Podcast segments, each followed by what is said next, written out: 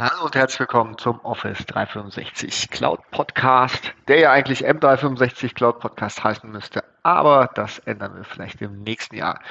Heute wieder mit einer neuen Episode zu den Message, Message Center Updates. Äh, wir haben eine Woche ausgelassen, weil auch bei Microsoft jetzt ähm, die Weihnachtszeit einkehrt und es deutlich weniger ähm, Einträge im Message Center werden.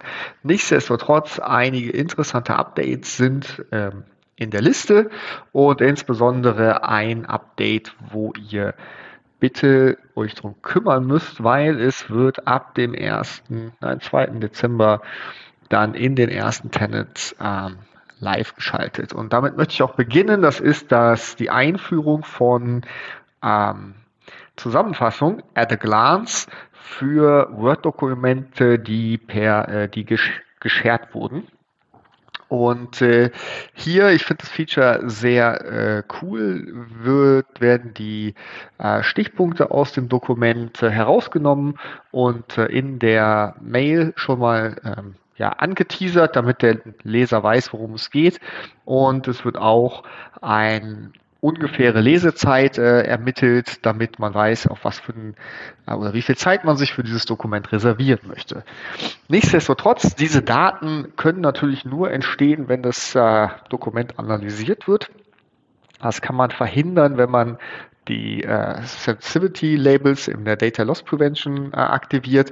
Aber wenn ihr das noch nicht habt oder euch da auch unsicher seid, äh, wegen der Datenverarbeitung, dann könnt ihr als SharePoint Admins mit ZSPO Tenant Include at a Glance Shared Mails äh, das umsetzen. Da habt ihr bis Anfang nächsten Jahres Zeit. Bleiben wir bei SharePoint. Ähm, die SharePoint, äh, der SharePoint-Tab in Teams wird erweitert. Dort können nicht nur Seiten, sondern jetzt auch direkt in der Navigation ähm, äh, Listen und Document Libraries hinzugefügt werden. Ihr bekommt auch eine Recommendation, welche äh, Inhalte denn interessant sind für eure Nutzer.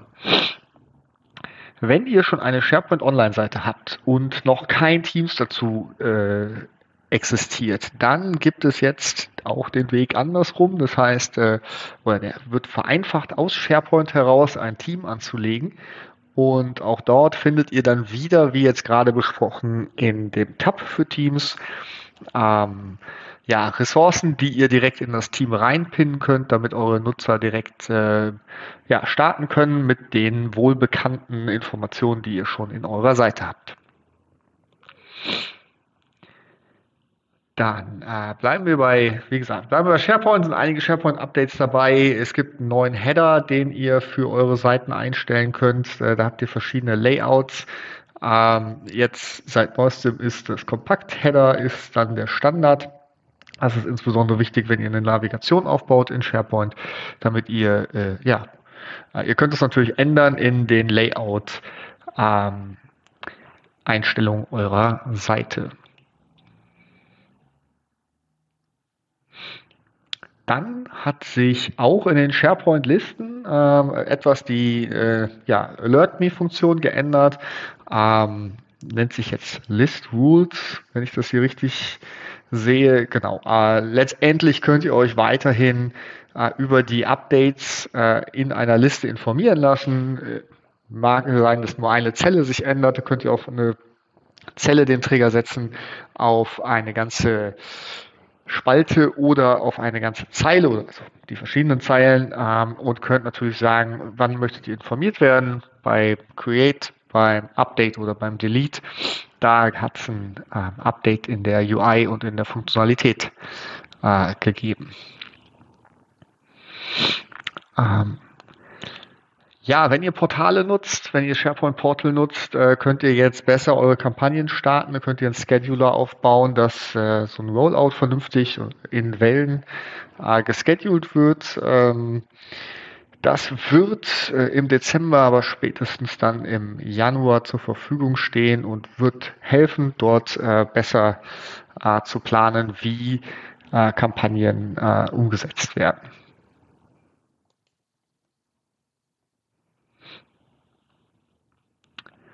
So, und dann haben wir noch ähm, das Update, das äh, Library ähm, Forms konfiguriert werden können mit einem Header und Footer.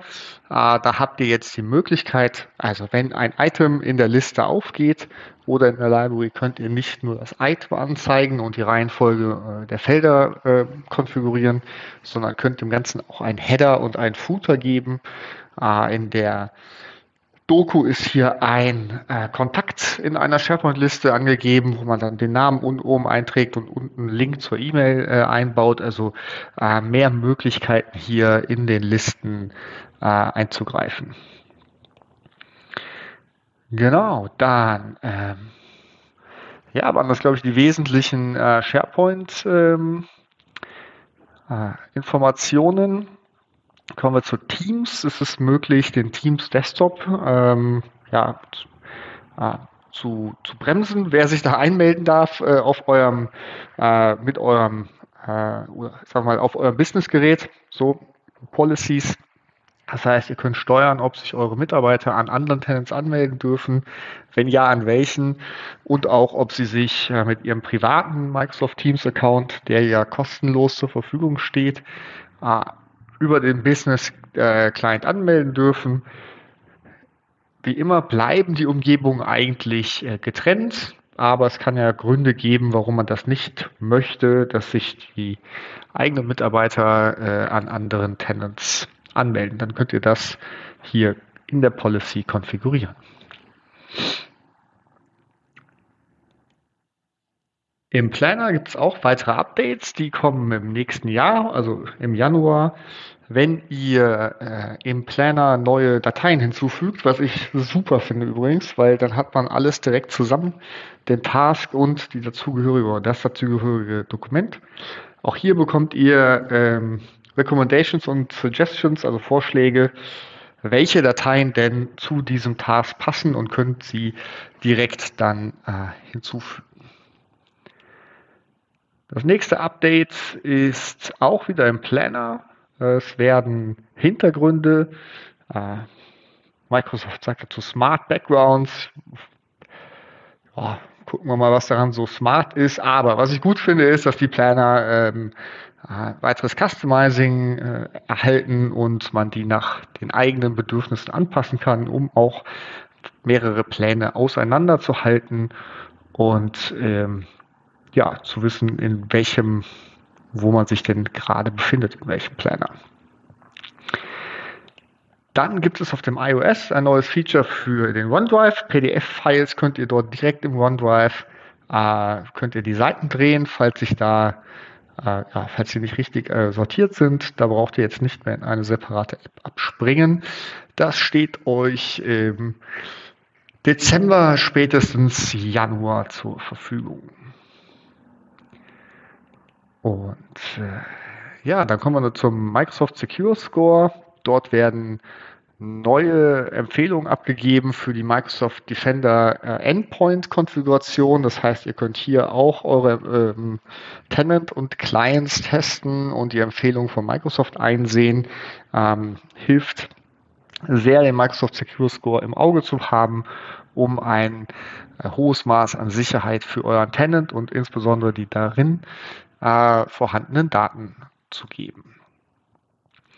Und dann kommt noch äh, ein paar kleinere Updates. Äh, zum einen werden die Suchergebnisse weiter verbessert, dass man eine kleine Vorschau hat, dass auch die Seiten zu Dokumenten oder die ersten äh, Slides einer Präsentation äh, schon angezeigt werden. Also hier ein optisches Update, über das ihr gegebenenfalls eure äh, Mitarbeiter informieren könnt.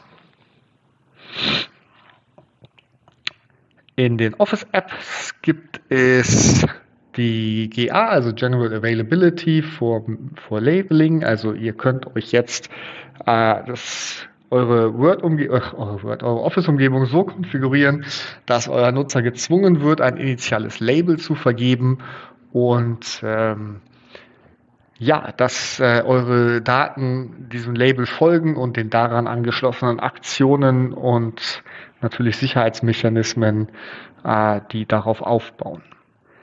Das sind die Updates für diese Woche. Ich freue mich. Ähm, vielleicht noch ein Update dieses Jahr machen zu dürfen, denn Microsoft geht auch so langsam in Urlaub und in die Weihnachtszeit und ich wünsche euch eine frohe Vorweihnachtszeit und bleibt gesund. Bis zum nächsten Mal.